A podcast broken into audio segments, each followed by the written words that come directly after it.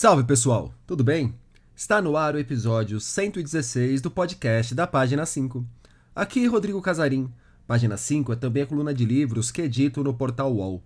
Estou no Instagram como página.5, no Twitter como arroba e no Telegram, só procurar pelo grupo Página 5. Uma pediatra que não gosta de crianças, não tem paciência para elas e repudia a ideia de ser mãe. Também uma pessoa que parece querer para si todos capazes de despertar afeto em quem está ao seu redor. Ainda, alguém que, mais do que seguir, busca se acomodar nas melhores práticas científicas. Essa é Cecília, a protagonista do ácido e ligeiro A Pediatra, romance mais recente de Andrea Del Fuego. O livro nasceu num tiro rápido. Em um mês a história já estava contada, pronta para ser editada. Foi uma espécie de respiro ou de exercício durante uma pausa em outro romance que a Andrea trabalha há alguns anos. Andrea falou bastante sobre os caminhos, os percalços e os prazeres da escrita no papo que vocês ouvirão a seguir.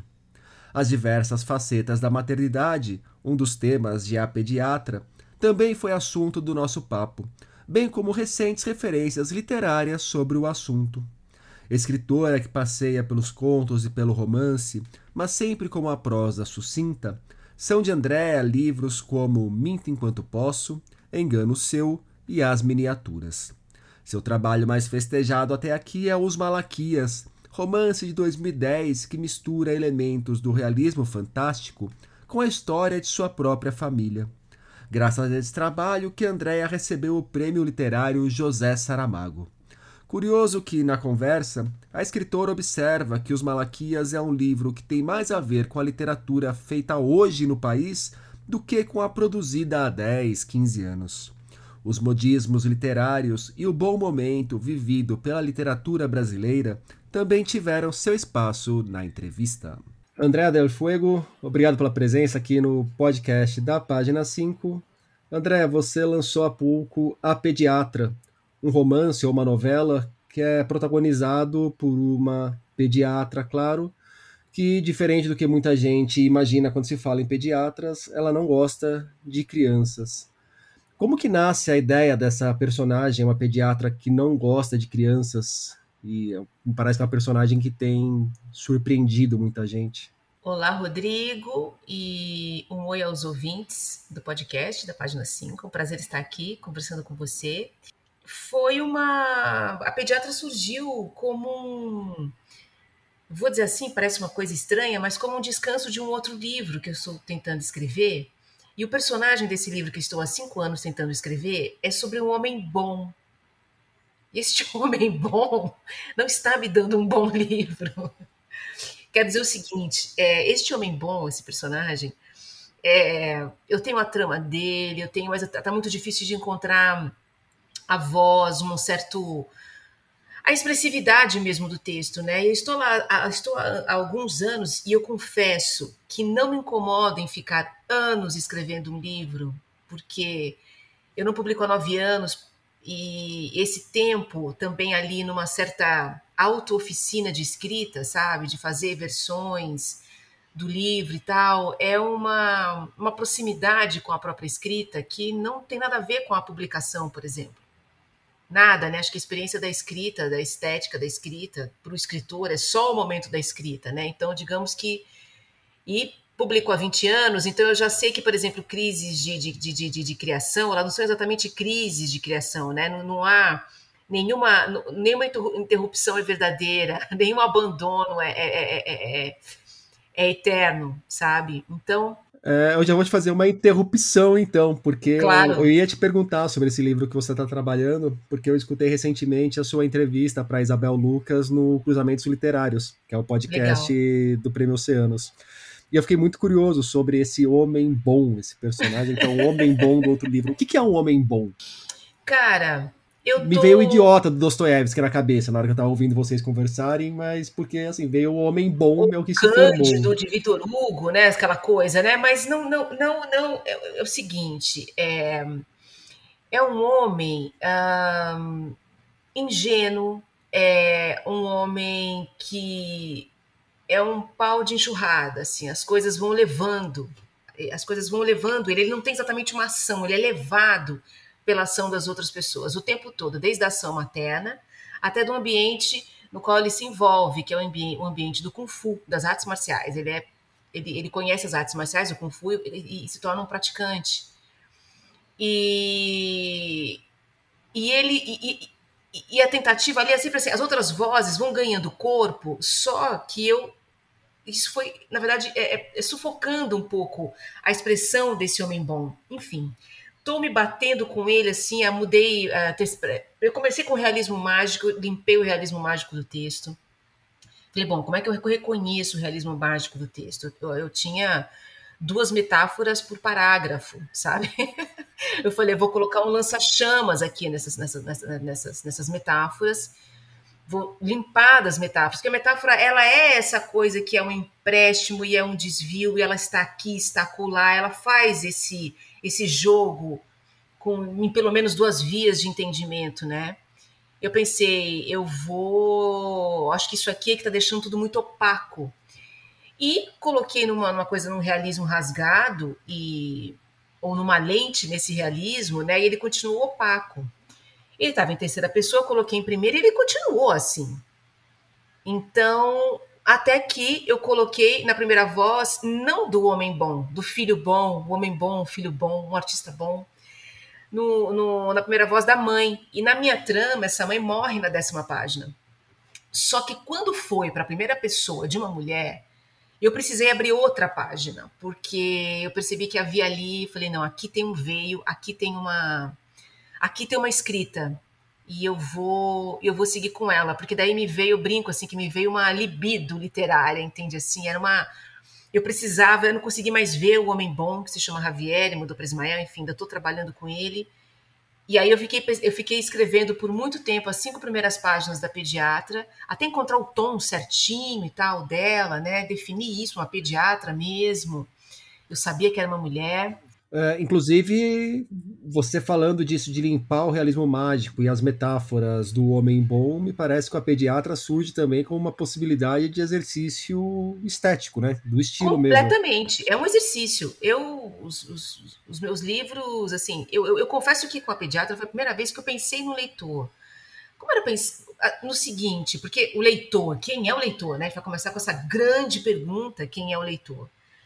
Mas eu pensei na leitura, digamos, né? Eu pensei numa, numa escrita que, que a leitura ela fosse voraz, ela fosse bastante fluida e que conduzisse o leitor a acompanhar uma, uma, uma personalidade com a qual talvez ela não concordasse, em que não houvesse uma identificação fácil, mas que segurasse a leitura pela linguagem rápida, voraz, assim, sabe? Como, como que eu que eu mais ou menos a ideia da minha posição em relação à escrita, assim, né? Escrever a Cecília como se ela não soubesse que eu estivesse ali durante um mês atrás dela, assim, como se eu pudesse flagrar um pensamento sem filtro. E é uma posição que muda bastante o jogo da, da escrita, sabe? Tem uma uma certa. Você vai para um certo lugar em que você ultrapassa a sua própria biografia, os cruzamentos de leituras que você já fez. Ela. ela, ela, ela certos, certos valores ficam para trás. Posto, por exemplo, que eu, na minha vida pessoal, sou uma mãe prana, que é aquela figura, aquela mãe que a Cecília não atenderia, que ela bateria a porta na cara. E, e como é bom escrever num, num outro polo, num outro daquele próprio da, da, própria vivência. É claro que a vivência está lá em, como referência para muitas coisas, principalmente quando fala da maternidade, tudo isso. Mas aquela voz, aquele tom e aquela relação com, com, com, com o mundo é, me deu aquela sensação que fazia anos que eu não tinha, que é descobrir a personagem enquanto escrevo. Eu controlo muito a trama, eu, eu sou muito controladora do processo de escrita dos livros. E esse eu realmente no dia dormi sem saber o que ia acontecer no dia seguinte. É, eu estava saudosa disso. Uma espécie de espectadora do próprio trabalho. Uma espécie de espectadora do próprio trabalho. E aí, não tem magia isso, né? Nem magia mágica, nem espíritos que ditam coisa alguma, né? É a própria linguagem que vai. Você vai seguindo a lógica interna daquela própria frase, né? Na primeira frase do primeiro capítulo, atropelamos um gambá às três da manhã. O que uma pediatra está fazendo às três da manhã numa estrada, né? A primeira frase do segundo capítulo, marido infeliz, mina até um jequitibá. Quando ela já exige alguma coisa, tem que sustentar aquela primeira frase de um marido infeliz, mina até um jequitibá. Então, assim, daí ele tem uma depressão, e daí ela é completamente alheia a essa depressão, a própria separação de alguma forma, e isso vai trazendo um gancho levando ao outro, né? Por uma. A liberdade vai terminando frase a frase, né? Você, na verdade, segue ali a coerência interna, né? E aí, como eu já tinha a voz dela, o jogo ficou macio no seguinte sentido: eu só precisava de trama, eu já tinha voz. Eu fiquei pensando na voz dela, no tipo de frase. É... Eu sei aquela autora, sou aquela autora de parágrafo travessão, e aí nesse, porque era um pensamento próprio, o tempo todo encapsulada na mente dela. É um discurso indireto livre, então é, a resposta que ela tem do mundo de fora, de alguém que responde ela alguma coisa, está no mesmo parágrafo, para justamente essa sensação de que as coisas vêm sempre por ela, né? Não tem uma essa sinalização, parágrafo, travessão de alguém que entra em cena no papel, né? Um outro entra em cena para diluir isso e tal. Enfim, pensei em algumas coisas assim que não são absolutamente nada novo. Nada ali é novo, é novo para mim escrita até então. isso sim, esse foi o prazer assim, sabe, de sair de sair da prosa poética, de sair na qual estou voltando já já, porque já me sinto atraída outra vez, mas fugir da prosa poética, fugir do realismo mágico, fugir mesmo, assim, fuga para as montanhas. E no meu primeiro romance, Os Malaquias, havia perguntas é, como a razão pelo abandono, a razão pela, da, da orfandade, da, da própria morte, a, a vulnerabilidade humana diante do próprio homem, diante do, da própria natureza, por os personagens ali são cozidos por dentro por um raio que cai na primeira página ali, que é a história dos meus bisavós de verdade. É, então tinha alguma coisa. A minha posição era essa, sabe, de uma de querer agradar os deuses, mais conhecido como os meus os meus os meus velhinhos, né? A Sicília eu não, eu não, eu não estava agradando a Deus algum, e acho que é um pouco essa a. a... E, e, Rodrigo, eu, enfim, dou oficinas de, de, de escrita literária há uns 10 anos, e para mim, assim, as oficinas fizeram muita diferença no meu processo.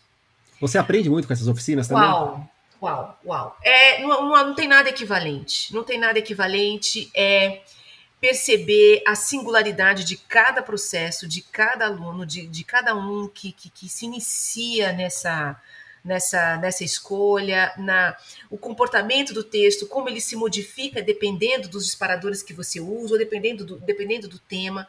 Claro que tem pessoas que têm uma, uma, uma escrita que ela não muda, ela é indiferente ao tema. Também é uma questão interessante, porque aí como que essa, essa, essa, essa, essa, essa, essa voz literária em relação ao tema, ela leva o livro, portanto que não são livros iguais, né?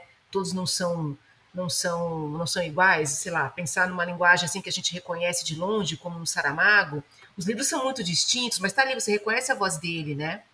E tem é, é, e acho que essa possibilidade também de, de, de é, escrever sem performance.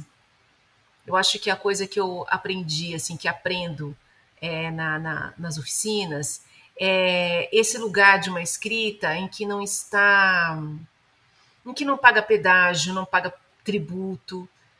É, quando eu digo assim que pensei no leitor, eu acho que eu até posso me corrigir aqui com essa chance que você me dá, que na verdade eu penso, eu penso pensando na leitura, porque o leitor é não é, eu não acho possível identificar. Os leitores têm singularidades, repertórios cada um e para cada um será um livro, então não é exatamente, né?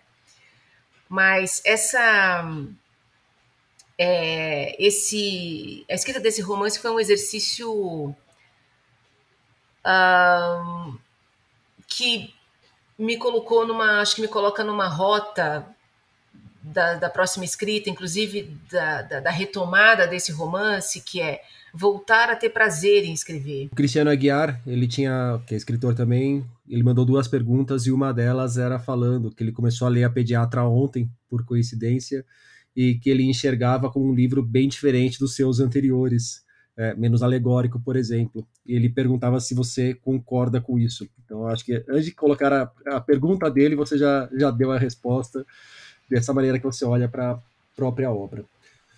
E aí, André, a gente tinha então essa personagem super interessante, você achou a linguagem, e aí vem o, a trama do livro, o que o conteúdo ali do livro.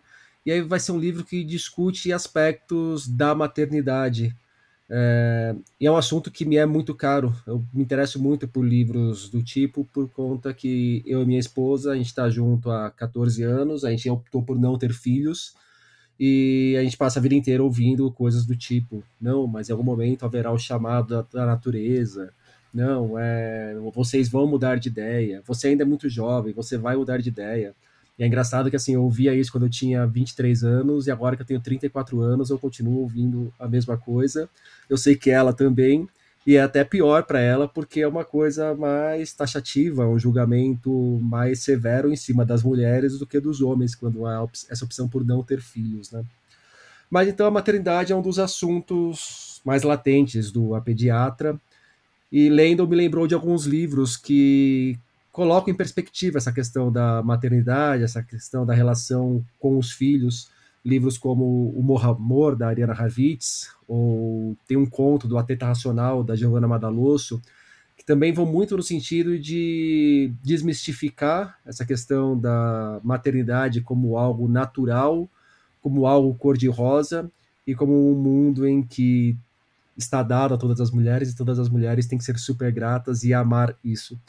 Como que foi discutir essas questões na literatura? Se é que você concorda com essa avaliação que eu faço do livro. Sim, acho que uma das, uma das questões ela é também a, a, a maternidade, acho que ela salta aos olhos, tem uma relação de classe de poder, né, entre mulheres, né, se for, for pensar assim, o pai dela que é um pediatra, uh, que é um médico e a mãe é enfermeira, ela que é médica, a mulher que é empregada, quando ela faz uma diferença entre ela, por exemplo, e a mulher do próprio amante, que é uma advogada, ela compara, bom, é, ela teria que ser juíza para estar umbriada a mim, né? Porque eu sou uma médica, ela é uma, uma, advogada perto de uma juíza é como se fosse uma enfermeira.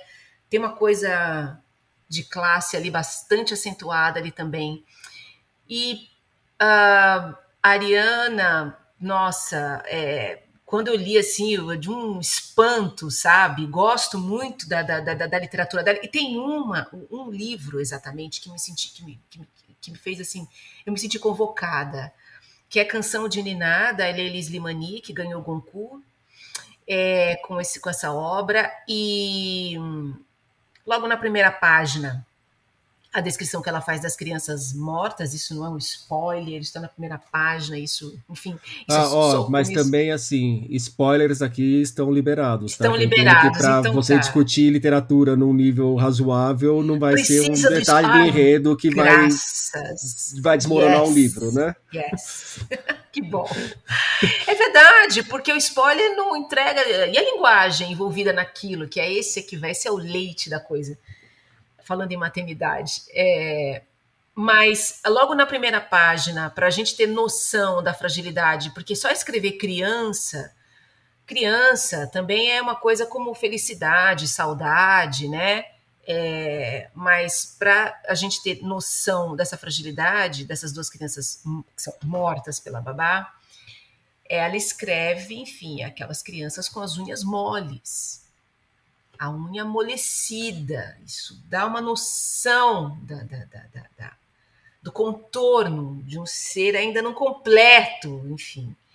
É, enfim, e fora, fora outras, e outras passagens, assim, mas eu fiquei bastante marcada com, com, com o livro e me senti convocada no, no seguinte, sabe? É pela linguagem que este tema traz, sabe? Acho que uma coisa atrai a outra de alguma forma. Não tenho certeza de nada, né? Isso é uma coisa pensando aqui contigo, porque é, eu não sei se há exatamente um, um, um, algo panfletário que vá junto sabe? Ainda que seja uma decisão da autora ter um projeto, uma defesa junto aos seus livros, né? Porque ele só vai alcançar qualquer coisa ou um, uma experiência de leitura sensível se estiver ali a linguagem, né? E senão ele simplesmente é um catálogo, um catálogo de possibilidades, né? Um, um, um menu, um cardápio, né? É... E você comentou da Teta Racional, da Giovanna Madaloso, Sweet Tóquio, né? Na Sweet Talk é um que eu ia até entrar mais na frente, que assim, esse olhar para essa classe média alta de São Paulo, que eu ia até entrar nas relações de poder. Tá, é um livro que eu tá, acho que se aproxima tá. muito do, do Sweet Talk nesse aspecto. É, são livros, parece que até meio pouco espelhados. Pois é, pois é, eu já li bastante a respeito, eu ainda não conversei com a Giovana sobre isso, adoraria encontrá-la. Oi, Giovana, se você estiver ouvindo esse podcast. Giovana ou Pedro. O Pedro eu sei que ouve também, então Pedro Guerra, se você estiver ouvindo, passe o recado para Giovana, por favor. É, fala, por favor, Pedro, faz essa gentileza. Você tem até essa bondade. E eu, eu, eu, eu acho que nós escrevemos no mesmíssimo ano. Eu escrevi a Pediatra em 2019, que foi publicado só em 2021, né? E a Giovana lançou em 2020, não é? Eu acho que a gente escreveu Uh, as duas, não sei exatamente onde ela mora, mas eu estou aqui num bairro de classe média, perto de Pinheiros aqui. Eu estou próximo às ruas que, que, que, eu, que eu descrevo no romance. Mulheres, acho que somos da mesma idade, acho que somos de 75, né? Na mesma cidade, quer dizer, mas escritas sobre as mesmas condições de temperatura e pressão. É, livros urbanos, é impressionante, assim, todas as... E quando eu li a City Tóquio, que foi, acho que no final do ano passado. Isso eu sei que eu não li imediatamente o lançamento, eu li muito depois, que eu acabei encontrando com o livro. E eu vi conexões, sabe? E aí isso, assim, você... É... As conexões, elas estão tão próximas quanto com, sei lá, com a Leila Lemania, uma franco-marroquina, que escreveu num outro momento. As argentinas, a Ariana também. É... A gente pode aqui comentar Uh, tem um outro livro que fala sobre a maternidade que saiu esse ano, ano passado, que é o Cheia, da Natália Zucala.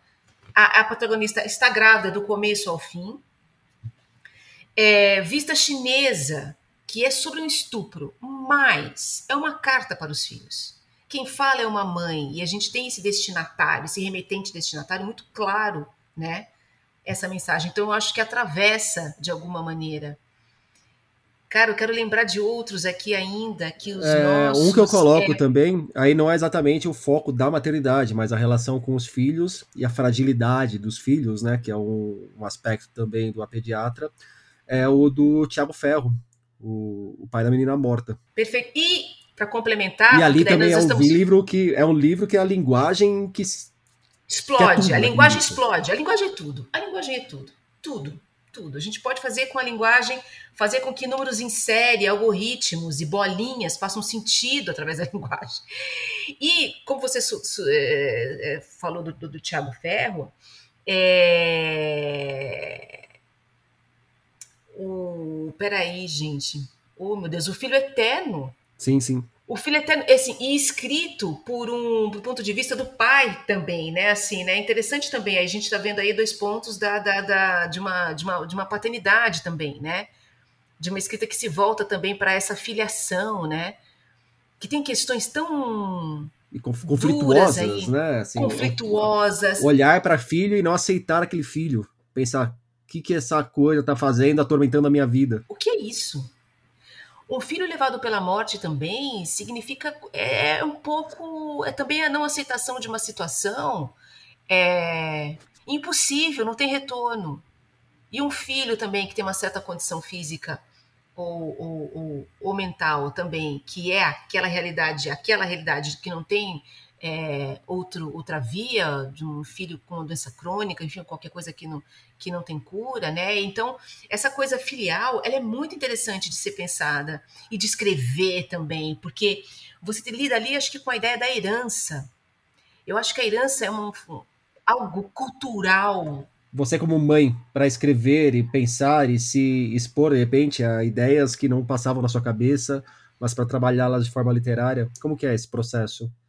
Em algum momento você olhava para Cecília, olhava para seus filhos e falava, mas se uma mulher dessa coloca a mão nos meus filhos, eu pego ela de porrada, qualquer coisa do tipo? Não, não. Na escrita isso não entrava nada, nada, nada, nada, nada, nada, nada, nada, nada. Eu estava ali me divertindo com aquela coisa ácida, um pouco pesada, bastante pesada em alguns momentos, e na delícia de deixar aquela voz falar os absurdos que ela fala, assim, sabe? Um, um, numa certa liberdade de ninguém me ouve Ninguém, ninguém, ninguém, esse lugar aqui ninguém acessa, um lugar, um, um, uma delícia de entrar num, num, num, sem ser percebida num pensamento, sabe? Eu não, não, cheguei a pensar em momento algum, assim, fazer uma, uma, uma, uma que medo dessa que essa mulher possa ser é, a do meu filho. E eu levei o livro para o pediatra do meu filho, né? Eu levei a pediatra para o meu pediatra. O meu pediatra é ótimo, né? Eu já colocando o como meu, né? O pediatra do meu filho. E ele disse: Eu sou a Cecília. Prazer. e aí, e é interessante isso porque é, o pediatra dele, que é assim, eu levei alguns anos para chegar no médico, assim, sabe? Que, que, que é de confiança e que resolveu praticamente os últimos anos da saúde do meu filho é, esteja dizendo com isso, né? Dizendo assim, onde, o que, que vocês pensaram? O que, que vocês pensam que seja um médico?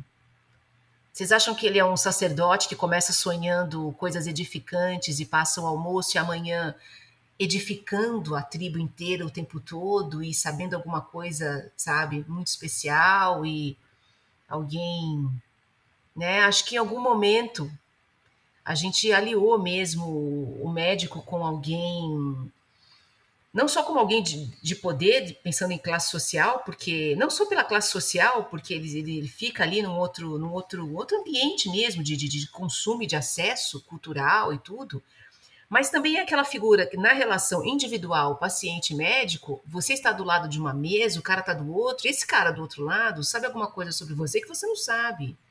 Ele detém alguma coisa, um saber sobre o seu corpo sobre a, a, sua a possibilidade de você continuar a respirar no dia seguinte, não é pouco, né? E é curioso que é um livro é um livro escrito em 2019 que sai em 2021 e entre a escrita do livro e a publicação do livro, eu acho que não exatamente muda a nossa percepção em relação aos médicos, mas essa percepção ela é aguçada em níveis muito altos, né? Que a pandemia escancarou muito disso do quanto não é exatamente que nós estamos nas mãos dos médicos, mas o quanto nós gostaríamos de estar nas mãos dos médicos em alguns casos e nem eles têm as respostas para gente.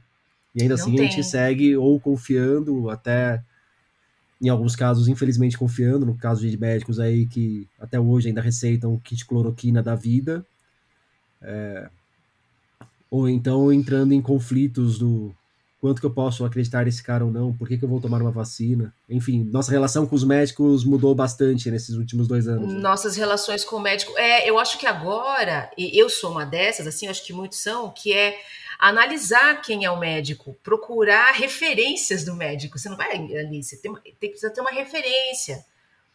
Saber, eu acho que depois da pandemia, talvez eu saber até em quem ele votou, né? Talvez as, as, as aptidões, as aptidões, as, as opções políticas talvez diga alguma coisa sobre o médico, apesar de que eu acho isso falho. Acho, acho, acho que pode, independente da, da, da opção política, não acho que todos os médicos que voltaram em Bolsonaro deram cloroquina. Eu não imagino que o edifício inteiro de um Einstein, de um Ciro Libanês, que aliás acho que não deram cloroquina, inclusive nem ivermectina, eu suponho que pelo menos 70% ou mais ali voltaram no Bolsonaro e acho que eles não deram cloroquina. Tem, tem, um, tem, um, tem, um, tem um tem um, um, um, um eu acho que, acho que aí, enfim, entraremos numa outra questão, que eu acho que tem uma questão social aí também, sabe? Daquele que tem informação, daquele que não tem. É, o que eu diria é que eu acho que entraria numa questão política, mas mais sutil do que só o voto, né?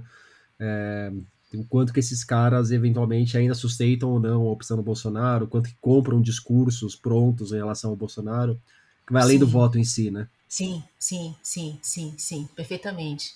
É, é aquilo, né? Nem todo mundo que votou no Bolsonaro é bolsonarista, né? Ou se manteve bolsonarista, né? Teve muita gente, enfim, que foi para um. Mas voltando aqui para a pediatra, eu queria voltar lá onde você colocou que você né, ouve sempre, né? Que aí, aí quando é que vem né, a criança? Eu sou casada há 30 anos e durante 20 anos de casamento, fico alerta, viu, Rodrigo? Durante 20 anos, a gente. A minha decisão. Mas você também, hein, Andréa?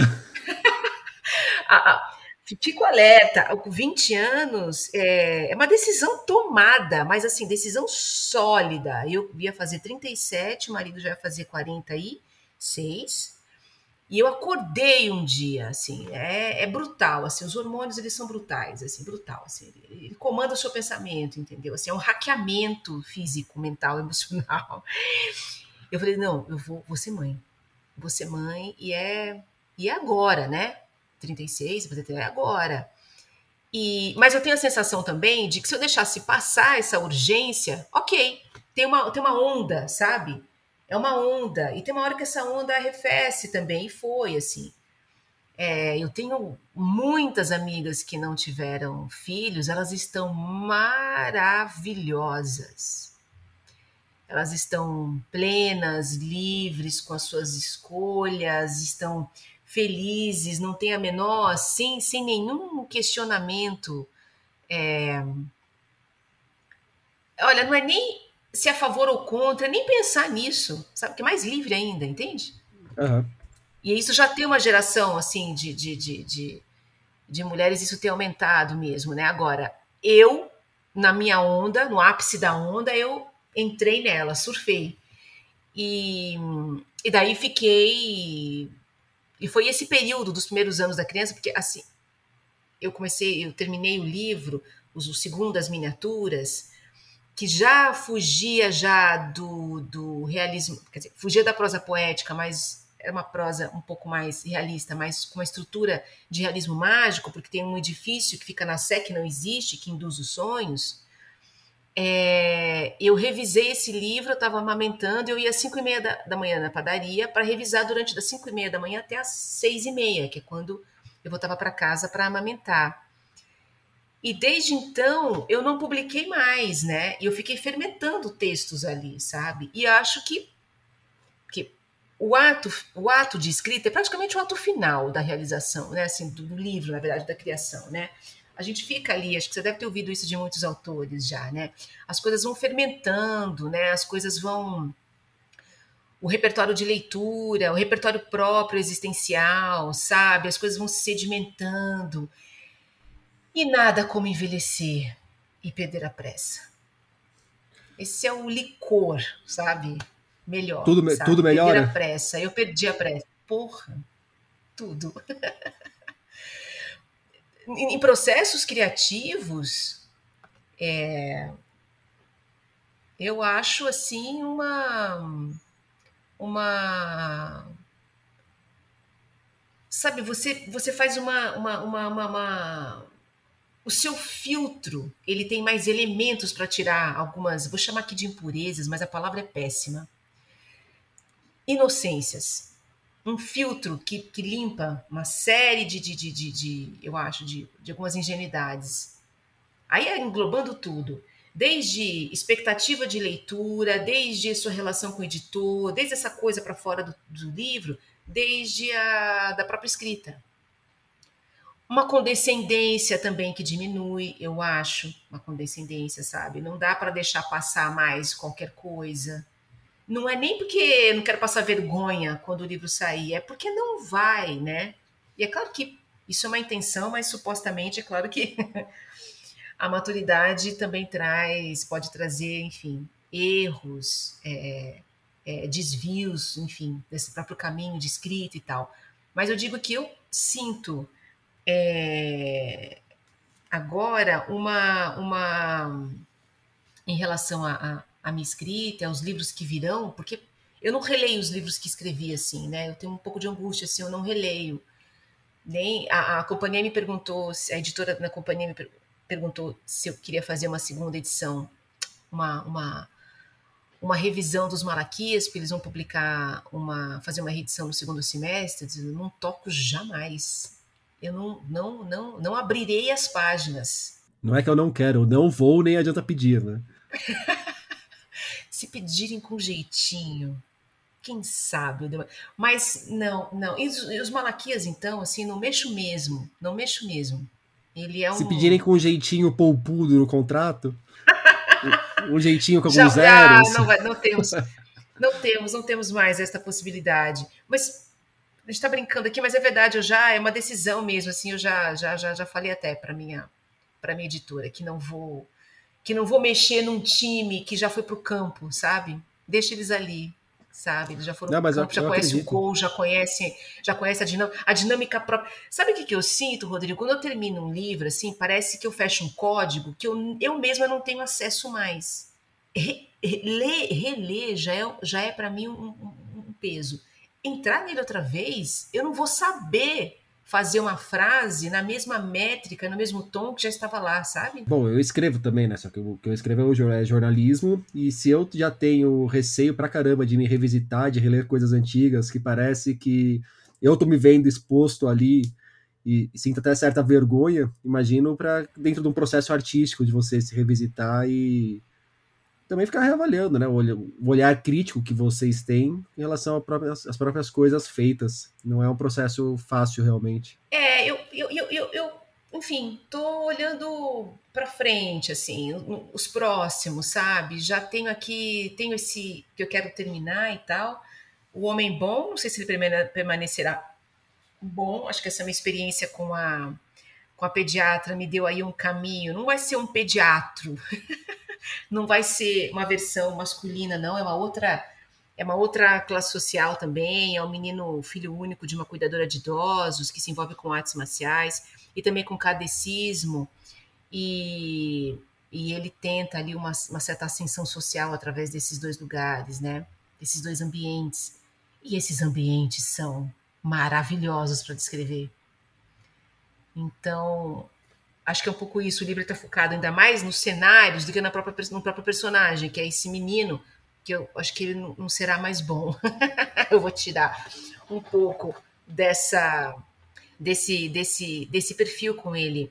Agora, eu, eu, escrevi ele em 2019, antes da pandemia, e eu tive muito receio, eu tive, eu tive receio no lançamento, sabe? Fiquei temerosa porque eu não publico há nove anos e a recepção das obras hoje elas têm uma outra força. Desde ela tem, ela tem uma capilaridade, ela tem uma. O leitor hoje ele tem voz e perfil e faz essa, essa as resenhas, né? É, pessoais que são incríveis e mas não tem medo o leitor exatamente o que escreveriam nessas, nessas, nos seus posts, não é isso. Mas é uma. É uma. Eu fiquei aflita com mais. A questão acho que era mais pessoal do que literária. É, será que entenderiam que a pediatra é uma. Para mim, né? Que passa para o leitor, já vira outra coisa, mas para mim, que ele é uma crítica à, à mercantilização do parto? Seja ele natural, seja ele industrial, digamos assim, essa coisa da, da cesárea dos hospitais, e que mesmo nos partos uh, naturais, e que são super elitistas e tal, que eles também têm uma lógica do mercado e do capital. Uma aura de coach ali que não tem tamanho. É, não, até marquei aqui nas anotações, nossa, parece papo de vendedor de palestra do Instagram. Tem, tem, e, é um, e, e aí é outra coisa também que, que, que, que eu vejo assim no livro e que escrevendo eu sentia bastante, era a vulnerabilidade da criança nisso tudo, né? O Bruninho, por exemplo, né? Ele, a mãe tá grávida de um outro bebê, ele tem uma atenção menor, a babá não é lá essas coisas, a escola não é lá essas coisas, a gente descobre isso porque a Cecília, quando se encanta com ele, resolve investigar a vida dessa criança. Ele tem esta obsessora, essa pediatra Cecília atrás dele, né? É, é um abandono, não é assim? É um um pouco isso assim, né, da criança de nascermos assim no meio de pessoas adultas com muitas questões e que você chegou como mais uma questão que precisa ser resolvida. E que é frágil, né? E é muito frágil, você precisa ser o centro das atenções desses dois adultos. Andréia, perguntas dos leitores e ouvintes. Marina Riemann. Rodrigo, eu te suplico perguntar para ela sobre a construção dos hábitos alimentares e gostos da Cecília. Fiquei que muito ótimo. intrigada com as coisas que ela come e queria saber as razões dessas inserções e como que isso ajuda na construção dos personagens. Então a Marina ficou muito curiosa com a alimentação da Cecília. Ai, Marina, que pergunta ótima.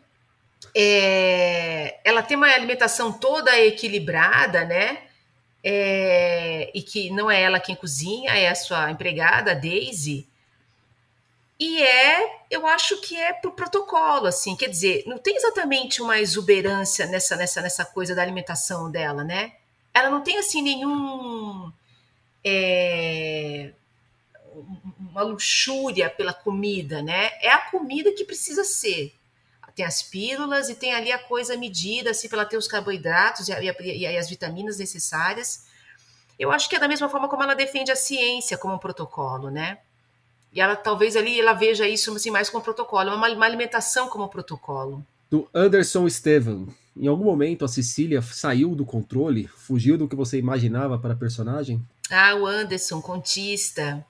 Nossa, os contistas, né? Você falou do, do, do Cristiano Aguiar também, que eu acabei de ler, o Gótico Nordestino, leiam.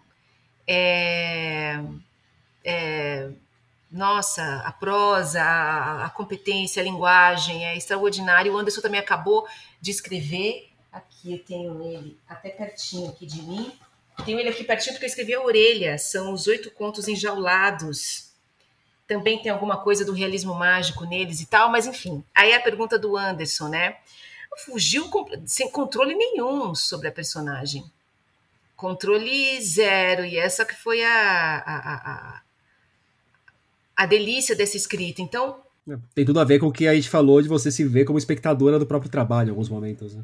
Espectadora do próprio trabalho, de deixar acontecer. De deixar acontecer e ser. Você falou de romance ou novela, né? É uma novelinha, né? E eu, eu, eu tenho esse fôlego curto para romance. Os romances não passam dessas páginas 150, 160, porque eu, de fato, assim, eu vejo assim essa leitura como num, num aquilo que Cortázar fala do conto como uma bolha de sabão, assim, sabe? Nessa, nessa unidade, né? Nessa e que tá, acho que talvez para a metáfora dele assim algo que flutue, que possa estourar, porque é breve a experiência do conto, né? Mas eu penso assim no romance curto como uma experiência rápida e, e, e, e, contundente, talvez, na minha cabeça, assim, que ela possa ter o efeito do conto, mas no romance, sabe, de alguma forma. É, é, e desculpe, voltar aqui, porque eu, eu, você fez uma pergunta, eu acho que eu pulei ela. Era do, do fugir do controle do, da personagem, do Anderson Estevam. Do fugir do controle do personagem, exatamente. E aí, a, a, a, a, como, eu já, como esse joguinho prévio, ela não gosta de criança, era só colocar as situações dela exatamente as situações que ela teria que enfrentar e que ela não poderia sair porque ela não abandona a medicina e terem contado a voz dela, daí foi só deixar, quer dizer, sem controle uma ova, né? Eu já falei aqui de duas coisas controladas, né? um jogo prévio, há um jogo prévio, é impressionante, né? Há um jogo prévio que é saber que já vai dar a trama por si, saber e ter, e ter enfim, trabalhado muito ali na, na voz dela antes. Mas posto isso, é, é, eu percebo coisas do livro na pós-escrita. Então, por exemplo, quando terminou e que eu fiz as primeiras leituras, eu vi que ele é um livro dividido em duas partes, por exemplo. Né? Então, na primeira parte, ela tem é, essa coisa com a. Ela vai atrás do, do, do, do, Jaime, ela começa a perseguir o Jaime. Na verdade, ela persegue a Doula, né? Porque ela é covarde, então ela persegue a Doula e não o homem que está ali, né? O médico, mas a Doula porque ele acaba sendo um concorrente muito forte ali, né? Começa a tirar dela a, a obstetra com quem ela trabalha e pacientes também. E aí ela vai frequentar a escola de yoga e ela vai ali ter esse acesso à doula e tal. Ela passa por uma doulagem com sinal trocado, com os polos todos invertidos, polos, polos invertidos, mas está sendo doulada, ela está na presença da doula. E na segunda parte, quando ela se ela tem uma paixão química, como ela diz assim, que é uma paixão, né, uma, uma, uma, uma atração bioquímica, algum cheiro da criança com o Bruninho, é como se ela tivesse parido e depois passado por uma por um puerpério. Por um puerpério. Então é como se fosse um pré-parto e um pós-parto na cabeça dela, né? Assim, na, na, na a evolução ali, né? O contato com a doula, os partos, partos, partos, de repente ela se se vê como como mãe. Ela se vê como mãe enquanto o Bruninho está saudável, porque ela recusa a doença. Recusa a própria doença. Ela tem uma fibromialgia desde o do, do início, ela fala dela, que é uma crise que vai e volta. Ela recusa a. E recusar a, a doença, recusou todo o resto, né? Recusou todo o corpo, né? Recusou quem, quem porta aquela mensagem que é a doença recusa tudo, recusa a relação, recusa a vida, recusa o cuidado, recusou tudo, assim, a pessoa... E, e a partir do momento em que ele, então, dá o primeiro sintoma da doença, que é a diabetes tipo 1, ela, ela devolve essa criança para o pai, pensando, bom, é claro que essa brincadeira vai acabar aqui, porque eu não sou mãe. Só que nessa altura do campeonato ela já está, digamos, hackeada por essa sensação e essa é uma discussão também, a maternidade que não é só a maternidade biológica, mas a maternidade via experiência, né? Sandra Martins, como foi o processo de se livrar de uma personagem tão intensa e contraditória? Se livrou? Bom, assim você está falando dela totalmente. aqui, não se livrou totalmente. Mas não, ela vai totalmente. continuar se atazanando durante um tempo, nem que seja para você ser a porta-voz das suas experiências com ela. É, eu fiquei alguns meses pensando na voz dela, mas a escrita mesmo levou um mês, assim. Foi uma coisa muito rápida, muito rápida.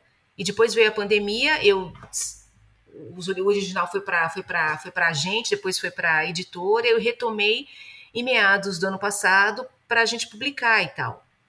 E ele saiu com quase nenhuma modificação, assim, do jeito aquela voraz assim que veio, ele foi, que ele está, enfim, publicado. E eu acho até que faz sentido, porque se havia um.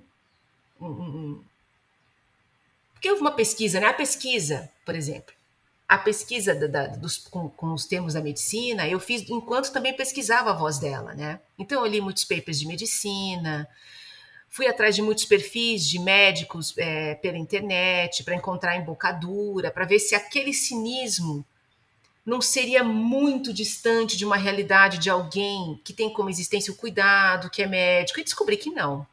O... Vou até te interromper então, porque esse é um ponto que eu gostaria de entrar um pouco mais para frente, mas já que você trouxe, vou pegar o gancho.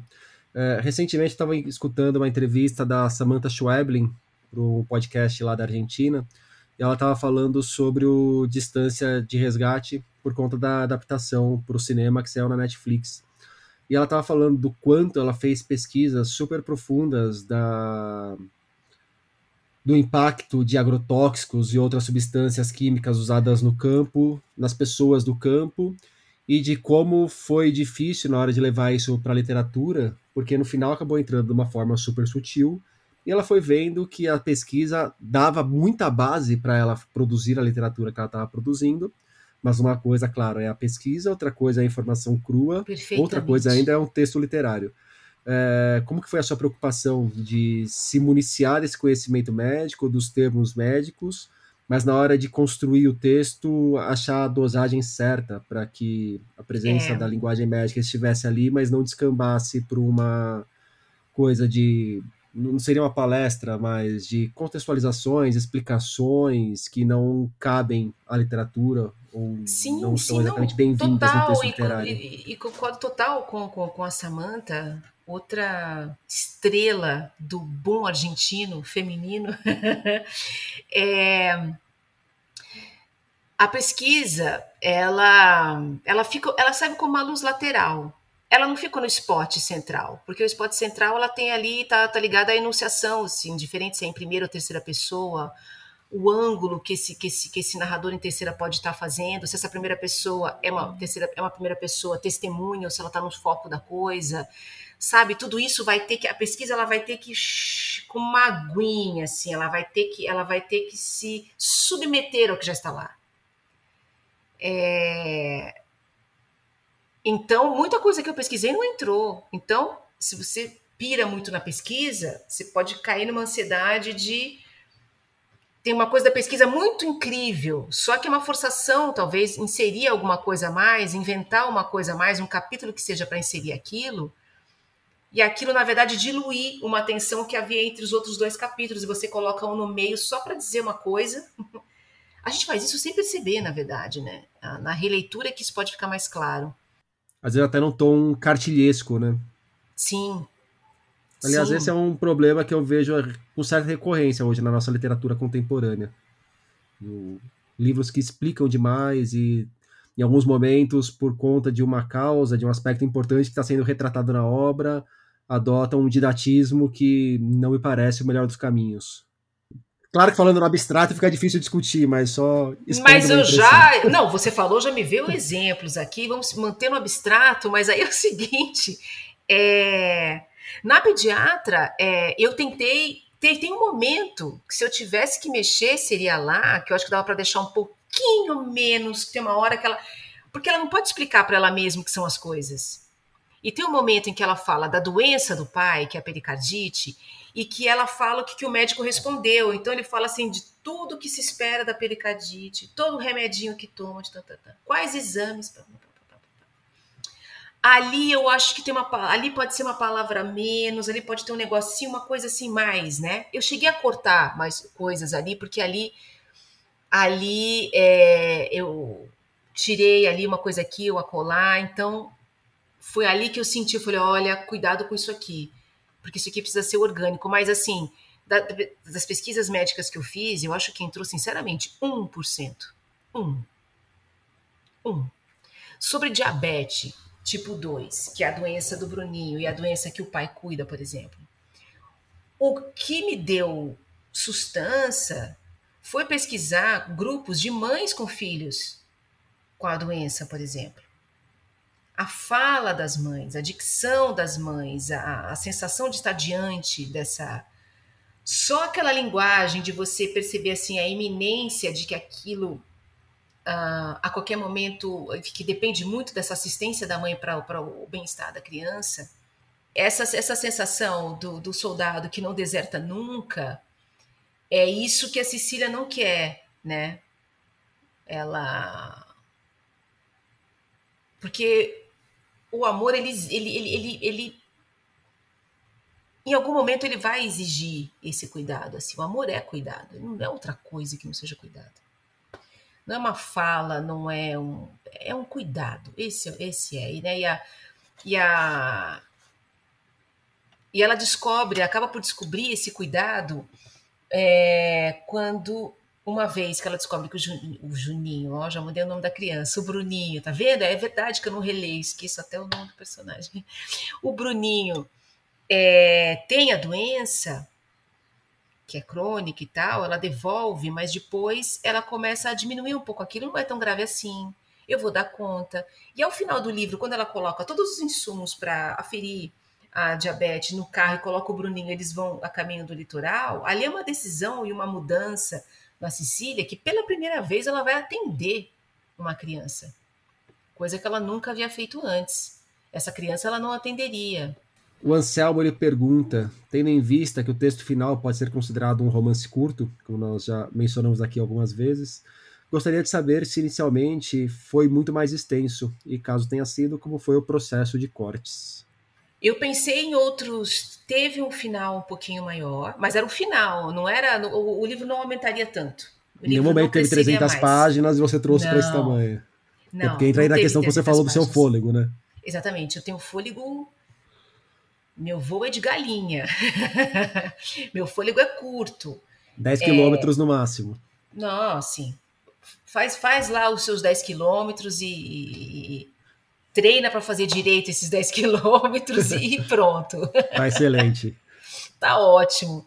É...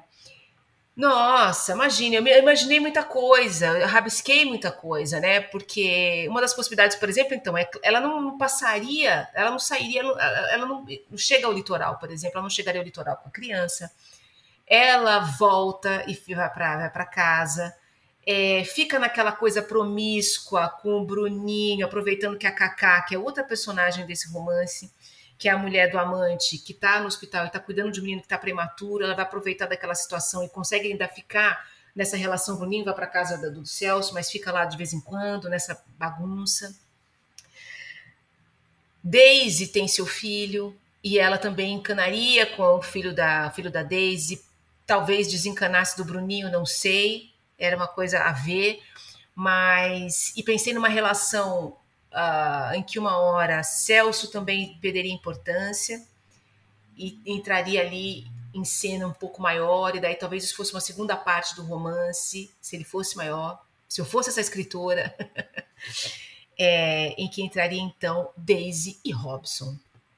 Daisy Robson e o filho da Daisy. Andréia, agora extrapolando um tanto a pediatra, uma pergunta do Cristiano Aguiar, que a gente já mencionou aqui, o autor do, do Gótico Nordestino, crítico literário também, professor de literatura. Como você enxerga o mercado e o meio literário hoje se comparado a quando você começou? As modas literárias, ele coloca modas entre aspas, por exemplo, ainda são as mesmas? Não, não, vou, dar, vou te dar um exemplo do meu caso, assim, é, os Malaquias, ele chegou aí para uma, uma editora e depois, e, uma, uma, ele recebeu uma recusa, que foi o seguinte, é, esse livro é rural, e nós agora escrevemos livros urbanos, a literatura contemporânea trata do ambiente urbano, e realismo mágico também ficou datado. Então, tem dois elementos aí que não estão no, no horizonte: nem o realismo mágico, nem ah, esse ambiente rural. Né? Quer dizer, então foi um livro fora de moda. Mas só para dizer, para destacar que é a moda. Então, estou pensando aqui naquele momento, né? Está muito mais na moda hoje do que estava quando saiu. Exatamente. Hoje, hoje acho que dava abraçadas. É, mas, sobretudo, Cris, se você estiver ouvindo também esse podcast, mudou bastante a, a recepção da obra, né? Acho que eu estava uh, conversando com, com o Rodrigo antes, né? Do, do, acho que estamos num mini boom, seria um mini boom, seria um boom, mini boom, da literatura é, brasileira contemporânea em relação aos, aos, à recepção aos leitores, né? A partir do Itamar Vieira Júnior, né, com mais de 300 mil exemplares vendidos, né, Marcelo Aquino sempre disse, né, nós temos 3 mil, leitor, mil leitores, 3 mil leitores no máximo, que é aqueles que nos leem desde sempre, que são os professores universitários, são escritores e são leitores mais assíduos, né? Então, o Itamar, um autor jovem, com seu romance de estreia, ele furou todas essas bolhas e isso abre um lugar de passagem para uma para abrir o apetite por uma literatura sendo feita pelo seu próprio país neste mesmo momento e sendo um autor contemporâneo a você é, tenha um trabalho de estética fulgurante e interessante e, e, e, e e que talvez por termos um repertório comum, por sermos brasileiros, leitores e escritores, pode te dar uma experiência de leitura muito significativa, né? É, não deixando de conhecer mundos, mesmo sendo da própria nacionalidade, né? Porque literatura realmente ultrapassa também essas barreiras todas. Mas a gente pensa, acho que ele não é um, acho que ele faz um marco Itamar, mas a gente tem assim muitos autores que vendem muitos livros, né? A Carla Madeira, a Aline Bey, a Natália Timmerman, o Jefferson Tenório, tem muitos outros, assim. Acho que tem uma coisa, uma leva de, de, de, de, de, de autores, e o próprio. É, o Rodrigo estava comentando aqui com, do Cristiano Aguiar, né, que esgotou em duas semanas uma tiragem, não é isso? Um livro de contos. 3 mil exemplares, se foi em duas semanas, três semanas, ele me escreveu falando que já estava indo para reimpressão. É, e agora no começo do ano, que geralmente começo do ano também não é o melhor período de vendas que existe. Pois é, então, pois é. É mais um dado bem significativo. É um dado muito significativo. E, e, a pediatra chegou no momento em que há esse campo, essa, essa, essa receptividade é, vindoura, muito bem vindoura, assim, para esse momento da literatura brasileira contemporânea. Mas eu não acho que isso vai de graça, eu acho que não é uma constelação assim, precisou do Sol com Júpiter em conjunção a Saturno, sabe? É... Esse é o tipo de coisa que trabalho invisível e pequenininho vai acontecendo pouquinho ali, ó. Eu estou me lembrando aqui, por exemplo, de uh, clubes de leitura que cada unidade do SESC é sempre ofertou, é, chamar escritores contemporâneos para fazer a mediação, não só as bibliotecárias, mas a, autores que também acabam levando também essa novidade dos seus pares que estão escrevendo. Tô aqui chutando total, hein, Rodrigo? Tô tentando, sabe, pensar nesse esse tipo de trabalho de bibliotecas e de instituições culturais, e, sobretudo, também uma. Veio junto também a vontade de ler, uma vontade de escrever, né? O Nelson de Oliveira diz isso, né? Nas oficinas, as oficinas de, de escrita literária formam, antes de mais nada, leitores. E nunca houve tantos, mas mesmo assim isso não explica, está falando de coisas pequenininhas aqui e tal, né? Não é isso que fez, faz vender então ou ainda, enfim, mas mais um ingrediente disso tudo. Eu acho que tem muita coisa que não estava visível, que estava. É, é, é, é... Tem muito tempero nesse molho, né? Tem muito tempero nesse molho, fazendo esse solo, e isso independente das condições políticas que favoreçam isso, né? Isso é que é. Isso é que é intrigante. Quem sabe não há um zeitgeist do brasileiro que ele lê a si próprio, se encontrar, André, e ainda sobre esse momento, semana passada eu acordei, não lembro se foi na quinta, na sexta, com uma notícia que me deixou extremamente feliz e eu queria saber como você recebeu essa notícia e como você, qual você acha que é a importância dessa notícia, principalmente para vocês que são escritores contemporâneos, que foi a indicação da tradução para o inglês do Marrom Amarelo ao International Booker Prize. Eu sei que você tem uma relação bastante próxima com o Paulo Scott, então eu gostaria de ouvir essas duas respostas. A da Andrea, que é próxima do autor, e eu acredito que teve uma felicidade aí, por conta da intimidade mesmo, de, de ver um, alguém muito querido nessa posição, e da Andrea como escritora, de ver um outro autor brasileiro chegando com a indicação num prêmio tão importante como esse, um dos principais prêmios da língua inglesa no mundo. E um dos principais prêmios da língua inglesa no mundo significa dizer o principal mercado mundial é o que se almeja todos os autores dos quatro cantos, dos quatro pontos cardeais, entende? Todo o agente literário, o que ele almeja é a venda, a tradução desses livros para a língua inglesa, para alcançar é, um mercado muito profícuo, sabe? Amplo e de, de, de expansão mesmo da literatura, né? É, é imenso ter o Paulo Scott, um autor brasileiro, nesse momento, a gente está falando de 2022, a gente está num momento cultural, assim, sem apoio, sem, cara, sem farol, né, de alguma maneira. Estamos por nós, né, estamos por nós mesmos, né.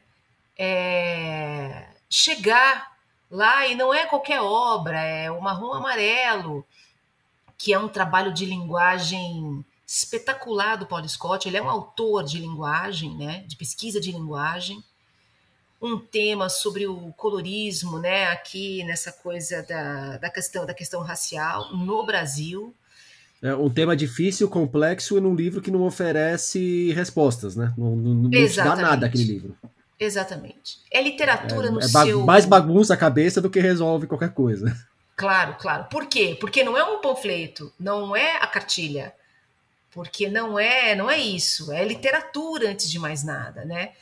O Paulo falando aqui, tal como leitora dele, assim, ele tem uns temas que são muito caros e que atravessam sua literatura, sua existência. Agora, fazer literatura é o pulo do gato com isso, né? Ele faz. Quando eu ouvi a notícia, eu mandei uma mensagem para ele e disse assim: como se comemora isso? que horas em que bar? Como? Não, é tipo, como? Como faz isso? O que, que está à altura desta comemoração, sabe? E o que ele respondeu? É incrível, porque é o momento, ah, ele é muito. Ele é muito econômico com as emoções. para dizer elegante com as emoções, né? É, no mesmo dia da, da, do anúncio do, do, do, do prêmio, ele estava dando a sua aula como prometido para alunos do Pro Bono sobre direito e literatura, fazendo aquilo que ele é o real, entende? É um autor muito maduro na sua, na no seu posicionamento, na sua, na sua linguagem também. E, como você falou, nessa coisa da proximidade entre autores, né, Rodrigo? É, eu comecei a escrever de verdade quando eu conheci escritores. Antes eu estava fazendo um diário de adolescência. Muito ruim. E hoje em dia, com o boom das oficinas de escrita, que são feitas por escritores, eu acho que as oficinas feitas por escritor, eu falei oficina escrita por escritor, né? Elas são autorais nesse sentido de você, cada um, na verdade, transmitir só aquilo que aprendeu momentaneamente com o seu trabalho, porque não há lição de escrita, né? Não há sequer uma definição definitiva sobre literatura, que dirá. São exercícios, né? Literatura é exercício, exercício, exercício, exercício. Para todos que escrevem, né? E. Mas me ajuda aqui a voltar aqui, que eu já vou colocar na conta da Covid recente. A Covid, olha. Bom, a gente estava né, falando da, da, alegria da indicação do Barro Amarelo para o International Booker Prize. Sim, e das e, economias e... do Paulo Scott, que até agora eu não descobri se teve churrasco ou não. Olha, não fui convidada. não estou sabendo do churrasco. Olha, mas eu tava. Não, eu lembrei, porque eu estava querendo dizer dessa, das oficinas, porque as oficinas hoje você tem a possibilidade de encontrar online, fazer com diversos autores ou professores de, de letras e tal, esses encontros, essas leituras do próprio texto com outras pessoas. Havia curso é, do Assis Brasil no Sul e havia um aqui no Sesc Vila Mariana. Uh, tentando lembrar aqui do autor, já já veio o nome dele, grande, já já veio o nome dele, mas é assim, havia duas oficinas de escrita. E, e encontrar, eu, eu, eu, eu, eu tenho empatia imediata com, com escritores porque são decisões ao mesmo tempo muito ingênuas e de uma ambição imensa de escrever, sabe? É uma ambição, é uma ambição quase infantil, né? Por falar em oficinas, o Fábio Henrique Gonçalves pergunta: o que os aspirantes a escritores precisam ouvir, mas não querem? Que precisa ler e escrever. Envelhecer. Olha, eu tô gostando, viu? Tô gostando. E imagina, a gente vai falar aqui, por exemplo, do, de livros, sei lá, sabe, de pessoas que escrevem de uma, uma, antes dos 30, obras-primas. Isso é bobagem. É coisa, essa coisa de envelhecer aqui, eu estou sentindo, por exemplo, que pós, talvez tenha coincidido com a maternidade, sabe? Que maternidade é uma espera. Eu era muito ansiosa para botar o livro logo na rua, né? Isso eu, isso foi se, se, se diluindo e, e valorizo muito a experiência da própria escrita, o processo mesmo. E não o processo como um taxímetro acontecendo para aquilo andar logo, sabe? Acelerar para acabar logo, sabe?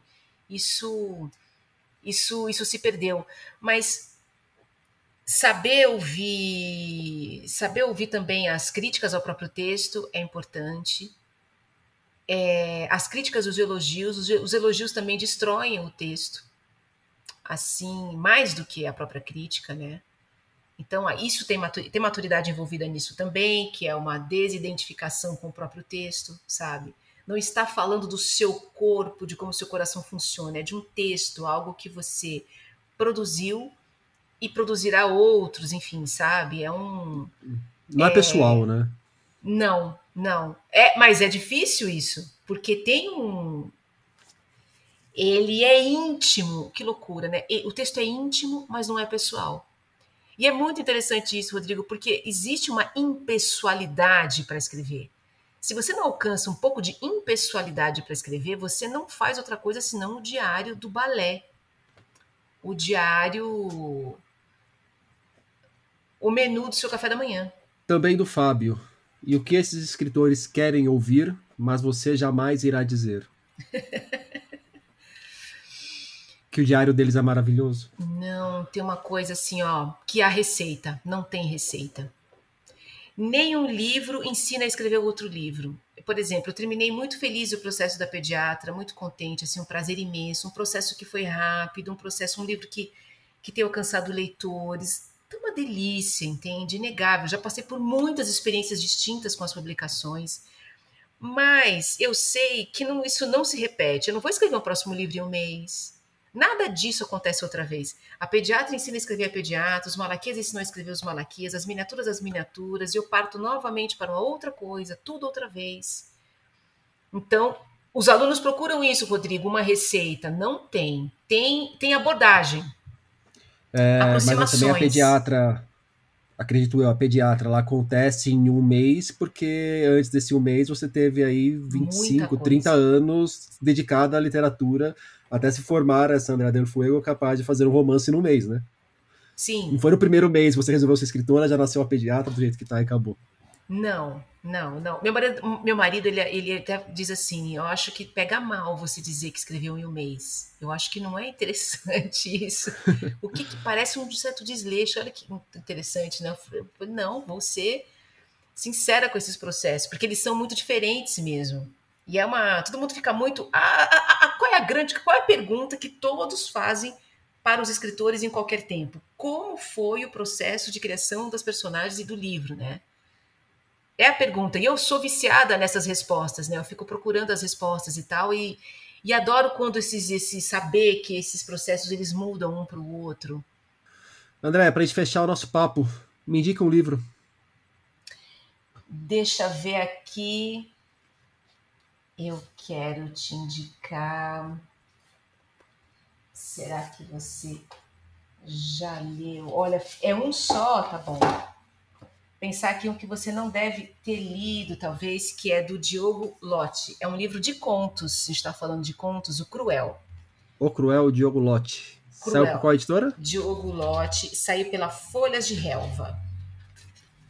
Saiu pela folhas de relva são, são contos curtos e, e, e, e com uma, uma densidade, humor, um certo, um certo terror também, uma linguagem, enfim, poética. É...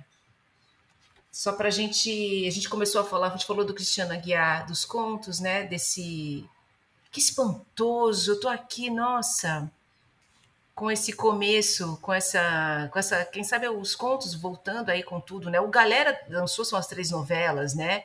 As três novelas e tal, mas tem outros livros de contos por aí circulando. Tenho visto pessoas publicarem contos, preferindo os contos até do que os romances.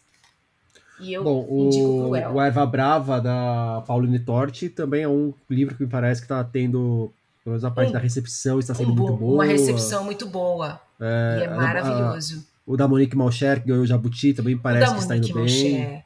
Exatamente, exatamente. É, é, verdade, é um momento interessante mesmo para os contos também. É um momento interessante para os contos também. A gente pode dizer, então, que a coisa está abarcando a literatura mesmo, né? Em seus, nos seus gêneros. Eu não sei como vai a poesia, mas tenho menos dados, mas enfim, acho que assim grandes nomes nunca nunca saíram do panteão também, né? Desse desse desse olhar também dos leitores. Mas, só para encerrar então também, eu sei que você está levando aqui já aos finalmente, né? Voltando para essa pergunta do Cristiano Aguiar, a diferença de hoje para 20 anos atrás é gritante. E eu estou bastante entusiasmada, não só porque estou lançando um livro que está brincando nessas mesmas águas desse momento, mas como leitora também. Como leitora desses, desses novos autores aqui do tá, nosso país. Tá curtindo bastante. também. Curtindo bastante. Curtindo bastante. A gente está num momento fulgurante. Posso estar sendo exagerada? Dane-se. Pô, mas também a gente sempre viveu numa pindaíba tão grande, é, não tem é mal nenhum exagerar um pouco agora que tem a, a deixa, né? Ah, mas, Rodrigo, pronto, você falou que eu precisava, porque é em comparação a 20 anos. Em comparação a 20 anos, amigo, assim, literatura contemporânea, era o Chico Buarque e o Milton Ratum. Não, essas, essas editoras pequenas e de médio, de pequeno pote, que também fazem esse trabalho incrível de lançamento de novas vozes também, não era assim, sabe? E editoras tão boas. Enfim, outro podcast. André Del Fuego, muito obrigado pelo papo. Eu que agradeço. Obrigada. A Pediatra de André Del Fuego chega aos leitores pela Companhia das Letras. E por hoje é isso aí, pessoal. Indica o podcast para os amigos e inimigos. Um abraço, um beijo, um aperto de mão e até a semana que vem.